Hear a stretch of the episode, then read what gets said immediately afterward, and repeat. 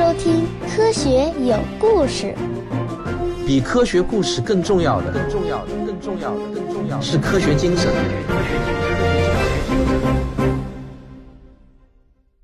大家还记得吗？我们曾经说过，现代人之间的基因差异极小。我曾经看到过某个专家的说法是这样：在一个只有五十五只黑猩猩的族群中，彼此之间的基因差异比整个人类还大。我现在呢忘了具体的出处，但这个不重要。重要的是啊，这个比喻让我们对人类之间的基因差异很小这个事实印象深刻。线粒体 DNA 的研究解释了为什么会这样，因为我们都是很少的一群人的后代，没有足够的时间和人口造就基因的多样性。然而，真相可能并没有那么简单。我们从何而来？要去向何方？一个星球，一个实验，请听我为您讲述有关宇宙、自然、生命的简史。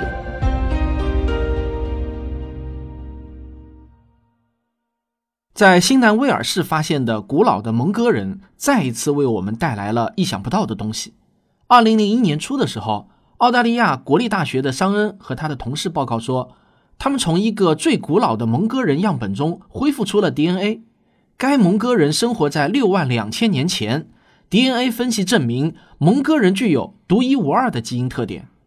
这个发现表明啊，虽然蒙哥人在生理结构上与现代人一样，就像你和我一样，但是呢，却携带着早已消失的基因谱系。如果蒙哥人与其他所有的现代人一样，都是在并不太遥远的过去从非洲走出来的为数不多的古人类的后代。那么蒙哥人身上怎么会出现现代人没有的线粒体 DNA 呢？桑恩掩饰不住开心地说：“啊，这个发现是颠覆性的。”接着啊，又出现了一个古怪的反常情况。遗传学家罗莎琳·哈丁是牛津大学人类生物学研究所的科学家，他在研究人类球蛋白基因时，发现了两个变异体，他们经常出现在亚洲人和澳大利亚人的原住民身上，但是呢。在非洲人身上却几乎找不到，他就确信这种不同的基因产生于二十万年前，但不是在非洲，而是在东亚，远在现代智人到达这一地区之前。那唯一合理的解释就是啊，现在生活在亚洲人的祖先包括了像爪哇人这样的人科动物。但有趣的是呢，这种基因我们姑且叫做爪哇人基因吧，它也出现在了现代牛津郡人的身上。《万物简史》的作者比尔还特地为此呢去拜访了哈丁女士，询问她为什么牛津郡人身上会出现这种本不该出现的球蛋白基因。哈丁想也没想就笑着说：“啊，我也不知道。”然后呢，他换了一种严肃的口吻说：“整体上来说啊，基因研究是支持非洲起源假说的，但接着又发现了一些特例。对此呢，大多数基因学家不想去提及。即使我们能弄明白这一切，也还需要大量的信息才够。”但我们现在并没有，一切还只是刚刚开始而已。他没有就比尔提出的问题给出结论，而是认为现在情况啊实在是太复杂。他说：“我们现阶段只能说这不太合常规，但我们真的不知道为什么。”比尔跟哈丁是在2002年初见面的，就在那一年啊，另一位牛津大学的科学家塞克斯写了一本挺受欢迎的书，书名叫《夏娃的七个女儿》。在这本书中呢，他宣称。根据线粒体 DNA 的研究，他几乎可以把所有在世的欧洲人的祖先追溯到七个女人，所以呢，书名叫《夏娃的七个女儿》。她们生活在一万年前至四万五千年前之间，也就是科学上称的旧石器时代。塞克斯给这七个女人都起了名字，叫做乌拉苏尔、乌尔苏拉、奇尼亚、杰斯敏等等。他还给每一个人都编了一段详细的历史。比如乌尔苏拉是妈妈的第二个女儿，第一个女儿被一只豹子给叼走了。比尔就问哈丁啊，对《夏娃的七个女儿》这本书的看法。他爽朗的不失分寸的笑了笑，似乎对回答这个问题啊有些举棋不定。但是呢，他还是透露了点口风。他说啊，怎么说呢？我认为吧，他能把一门艰深的学科介绍给大众，这一点是值得赞扬的。他有极小的可能性是正确的，但任何单一的基因数据都无法得出确定的结论。你沿着线粒体 DNA 往前追溯，可以追溯到某一个人，比如乌尔苏拉或者别的什么人。但如果你采用 DNA 的另外一个片段，按同样的方法往前追溯，又会把你带到另外一个人身上。用一个比方来说明的话，就好像离开伦敦的路有很多，你随机选了一条，沿着路呢就一直走到了苏格兰，然后你就会得出结论说，所有伦敦人都是从苏格兰来的。当然啊，他们有可能是来自苏格兰的，但同样也有可能是来自其他的数百个地方。哈丁的意思是说呢，每一个基因都是一条不同的路。我们正刚刚开始绘制路线图，任何一个基因都不可能告诉我们全部的故事。不过，我们之前的节目已经介绍过，科学啊又有了新的进展。现在，全世界所有人的线粒体 DNA 都指向了同一位远古时期，也就是大约是距今二十万年前的女性。它被称为线粒体夏娃，这个呢我就不再重复讲了。在二零零二年的那次交谈中呢，比尔还问哈丁，这是不是意味着基因研究是不可靠的？哈丁回答说啊，总体来说啊，你可以相信，只是呢不能轻信人们牵强附会出来的某些结论。本世纪初，有很多人开始怀疑 DNA 恢复的可靠性。在《自然》杂志的一篇学术文章中，还提到了这么一件事情：有一个人问一位古生物学家。那个古人类的头骨化石上是不是上了漆？结果呢，这个古生物学家啊舔了一下那个头骨，然后说：“嗯，确实上了漆。”于是这篇文章就认为啊，其实啊，早已有大量现代人的 DNA 转移到这个头骨上去了，对他的研究已经失去了价值。比尔就问哈丁对这个问题的看法，他说呢，这个头骨肯定是已经被污染了。你只要拿起一块化石就会污染它，对着化石呼气也会污染它。我们实验室中的水也会污染它。我们周围满是外来的 DNA。想要得到一个可靠的、干净的样本，你就必须在无菌的条件下挖掘，并且还要当场做实验。这个世界上啊，没有比不污染样本更难的事情了。比尔呢，就继续追问：那么之前所有的结论难道都值得怀疑吗？哈丁严肃地回答说：必须的。所以啊，结论就是，关于人类起源的故事依然有太多的未解之谜。从肯尼亚首都内罗毕市向东驶出六十五公里，就来到了东非大裂谷。靠近谷底附近有一个叫做奥洛格塞利叶的古老地方，曾经濒临一个巨大的湖泊。一九一九年，湖泊早已干涸了。有一个叫做格里奥利的地质学家在这一地区寻找矿石。当他穿越一个开阔的地带时，突然发现了一些黝黑的古怪石头。明显是经过人工打磨过的。实际上啊，他发现了一个巨大的阿舍利工具制造点。二零零二年的秋天，一个偶然的机会让比尔来到了这个地方。在格里奥利发现这个地方之后呢，其实有二十多年无人光顾的，直到著名的利基夫妇来到这里开始挖掘。到比尔写《万物简史》这本书的时候啊，也还在挖。那最新我查到的资料显示，目前这里呢已经变成了肯尼亚的一个旅游景点。除了观赏阿舍利工具，还可以观鸟、爬山和露营。那我们说回利基夫妇，他们当时发现啊，这是一个约有四万平方米的地方，在距今约一百二十万到二十万年前的一百万年时间中，有无数的石器在这里制作。但奇怪的是呢，首府的原料，也就是石英石和黑曜石，在谷底是不生产的。原始人是从十公里外的两座大山上采集的。每一块石料都要双手才能抱到这里，这个距离啊实在是不算近啊。古奥洛格塞利叶人为什么要大老远的搬石头过来？这实在啊令人费解。但接下来利基夫妇的发掘又有了更加不可思议的发现，他们发现这里的工作是有分工的，一柄手斧的制作被分为了若干个工序。换句话说呢，这里很可能啊是一个工厂。刊登在一九八七年九月《自然》杂志上的一篇文章认为，制作首府的时间大约为六十到九十万年前。各种各样的复制品表明，这些首府制作精良，制作它们相当费时，即使呢是一个娴熟的制作者，也得花上个把小时。但奇怪的是啊，这些首府似乎并不怎么好使用。在九十多万年前，有相当数量的早期人类来到了这么一个特定的地方，制作了那么多的工具。这实在是一件让人想不通的事情。那这些人究竟是谁？我们其实一无所知。我们只能假定他们是直立人，这是因为也没有别的候选者。在直立人的鼎盛期，估计他们拥有类似现代人幼儿的智力。但我们一直呢也没有找到相应的证据。直到二零零三年的六月，有一支科考队在现场终于发现了一块前额骨。接着的几个月呢，又发现了其他的骨头。根据考证啊，这些前额骨有九十到九十七万年的历史，可能属于直立人。除了这些仅有的发现，其余的一切都是谜。奥洛格塞利叶人大约在二十万年前退出了历史的舞台。此时的湖泊已经干涸，大裂谷变得像今天一样炎热，不再适合居住。这颗星球上即将诞生第一个真正能够主宰世界的人种——智人，他们将改变整个世界。好，上个小广告，回来之后见。科学声音视频小程序上线了，微信发现页面最下方点开小程序，搜索“科学声音视频”。时间的形状、星空的琴弦、伟大的实验、亿万年的孤独、量子力学入门，还有好多好多精彩的视频内容都已经上线开播了。哇，一个比一个高大上，一个比一个精彩有趣哦。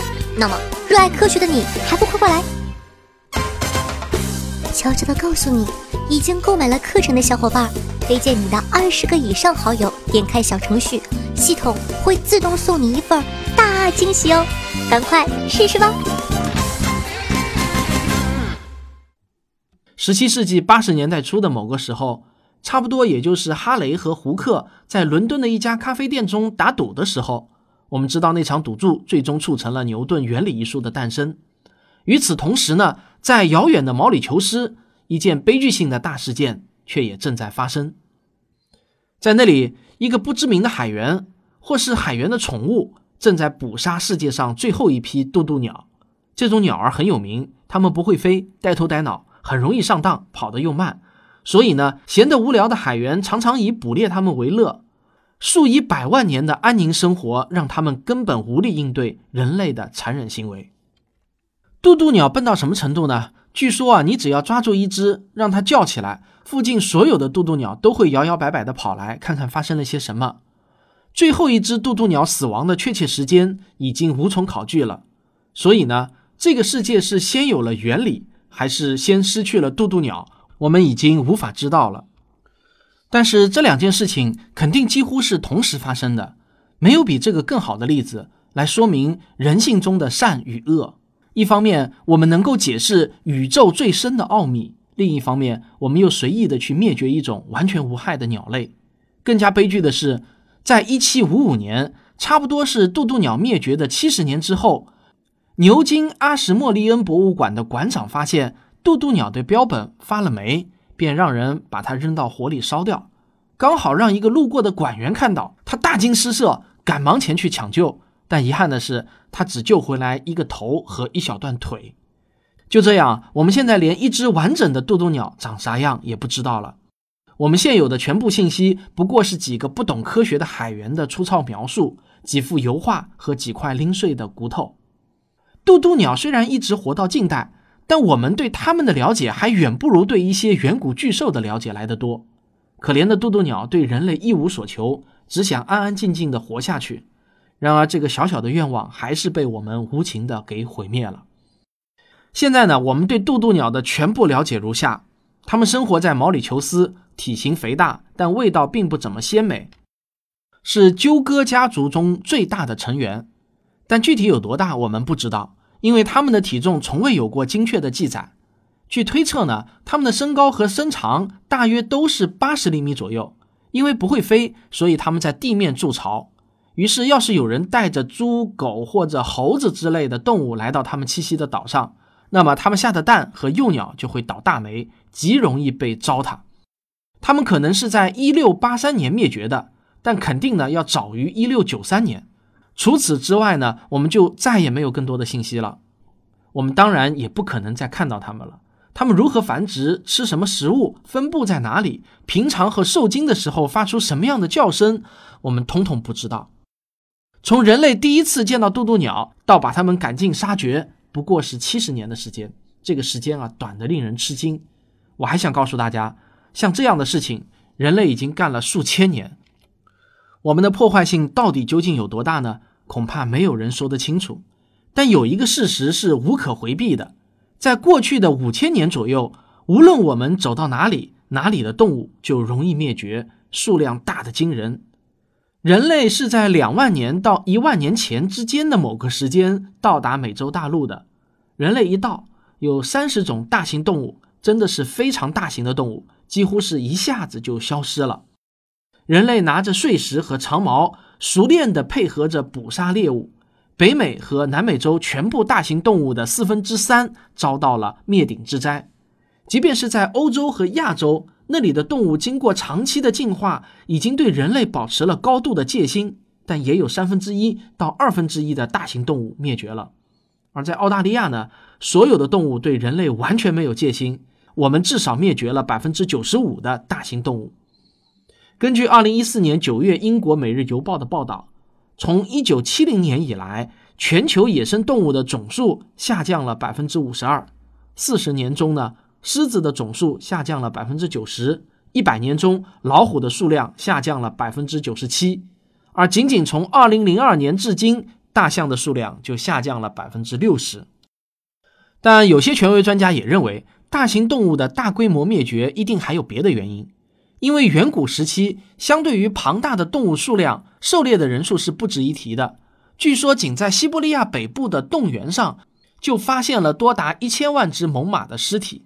因此呢，他们认为可能还与气候变化或者疾病有关。如果那些大型动物没有灭绝的话，你会看到乌龟几乎和 QQ 车一样大，六米长的蜥蜴在西澳大利亚州公路旁的沙漠里晒太阳，但它们都一去不复返了。今天，全世界仅有四种大型陆地动物幸存了下来，这个标准呢是重达一吨或者以上。它们是大象、犀牛、河马和长颈鹿。然而，在地球数千万年的时间中，生命可不像现在这样贫乏和温顺。二零零二年，比尔在墨尔本见到了弗兰纳里，他当时呢是一家博物馆的馆长，也是一位博物学家。在上世纪九十年代中期，他惊讶地发现。我们对动物灭绝的所知少得可怜，即使是近现代的事件也知之甚少。他决定要做点儿事情改变现状。弗兰纳里呢，就找来了他的朋友斯科顿，是一位画家。他们对世界上主要的一些收藏标本进行了认真的梳理，以便搞清楚什么东西消失了，什么东西遗漏了，什么东西我们一无所知。他们用了四年的时间，在旧毛皮、发霉的标本、古画、历史记载以及一切有价值的东西中寻找资料。斯科顿负责给每一种动物尽可能按照实际大小画像，弗兰纳里负责撰写文字描述。在他们的努力下，一本重要的书问世了，名为《自然的缺失》。这本书完整的记录了三百年来地球上消失的动物。这恐怕呢是历史上最令人伤感的书之一了。有一些动物资料不算少，但有时候很多年没有人关注，有时候呢就根本没有人问津。比如斯特拉大海牛，长得像海象，与人鱼的传说有关，就是最后一批灭绝的大型动物之一。大海牛呢，果然名不虚传，成年大海牛啊可以长到九米长，近十吨重。一七四一年。有一支俄国探险队的船在白令海峡的科曼多尔群岛触礁，在这个遥远的大雾弥漫的地方，仍然生活着相当数量的大海牛。我们因此得以知道它们的存在。幸好在探险队中有一位叫斯特拉的博物学家，他对这种动物很着迷。斯特拉做了大量的笔记，甚至呢测量了大海牛胡须的长度。他还带回了一块海牛皮。我们因此对它们的皮肤纹理有了相当的了解，但人类并不总是有那么好的运气。斯特拉无法拯救大海牛，刚刚被发现的时候，它们就已经快被捕杀殆尽了。在斯特拉发现它们的二十七年后，大海牛灭绝了。然而，还有很多已经灭绝的动物，除了名字，我们一无所知。比如达令草地的跳鼠，查塔姆珍岛的天鹅。阿森松岛的不会飞的秧鸡，以及至少五种大型海龟，还有别的很多很多动物。弗兰纳里和斯科顿发现，有大量的灭绝事件，并不是因为人们的残忍或肆无忌惮造成的，而是由于人们的某种愚蠢行为导致的。科学有故事，咱们下期接着聊。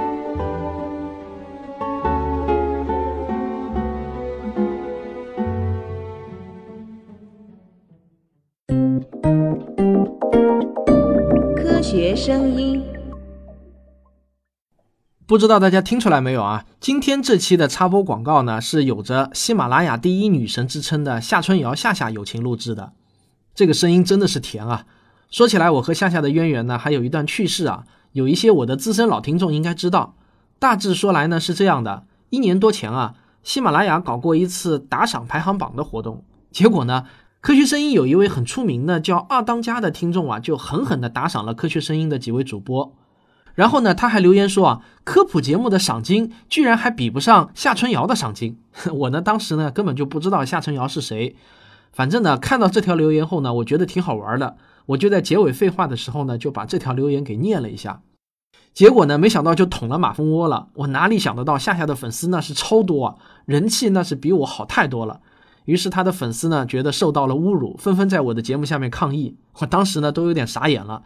没想到自己的无心之举闯了大祸了，那我赶紧呢就设法找到了夏夏的微信，专门发微信去道歉，也在节目中声明这纯属误会。我还特地呢去听了夏夏的节目，发现她的节目啊确实是很有质量的，难怪能成为喜马拉雅的赏金女王。那么就是通过这次事件啊，我反而跟夏夏认识了。后来呢，她还客串过我的广播剧。总之啊，我觉得夏夏呢是一位非常努力、非常优秀的女主播。大家如果科普节目听累了，想娱乐开心一下的话，你也可以关注一下喜马拉雅第一女神夏春瑶。夏天的夏，春天的春，琼瑶的瑶，就是那个王字旁的瑶。好了，我们再听一下他给我录制的这期插播广告。科学声音视频小程序上线了，微信发现页面最下方点开小程序，搜索“科学声音视频”。时间的形状，星空的琴弦，伟大的实验，亿万年的孤独，量子力学入门，还有好多好多精彩的视频内容都已经上线开播了！哇，一个比一个高大上，一个比一个精彩有趣哦！那么，热爱科学的你还不快过来？悄悄的告诉你，已经购买了课程的小伙伴，推荐你的二十个以上好友点开小程序，系统会自动送你一份大惊喜哦！赶快试试吧！是的，我们又推出了一个新的小程序，叫做“科学声音视频”。注意啊，现在你在微信小程序中，如果搜索“科学声音”这四个字的话，会出来两个，一个呢叫“科学声音”，一个叫“科学声音视频”。音频节目呢都是在“科学声音”这个小程序中，而视频节目呢都是在“科学声音视频”这个小程序中。未来呢，我们会把这两个小程序合并，把所有的节目呢都放在一起。但是现在呢还在开发中，所以在开发期间呢，暂时还是保持各自独立的。当然，大家在科学声音或者科学有故事的微信公号的菜单中，也可以找到科学声音视频的入口，不用下载任何 app，直接在微信中观看，还是挺方便的啊。最后，我要提醒大家，本期节目呢还有一个配套的小视频，是在伊拉克博物馆中展出的一具尼安德特人的完整骨骼化石，这是非常珍贵和稀有的。你现在呢，就可以在科学声音视频这个小程序中找到国外科普视频精选这个专辑里面的第七期啊，就是好了。如果你喜欢我的节目，请别忘了订阅。那么当然也欢迎您点赞、分享和评论。咱们啊，下期再见。对了，下期就是大结局了。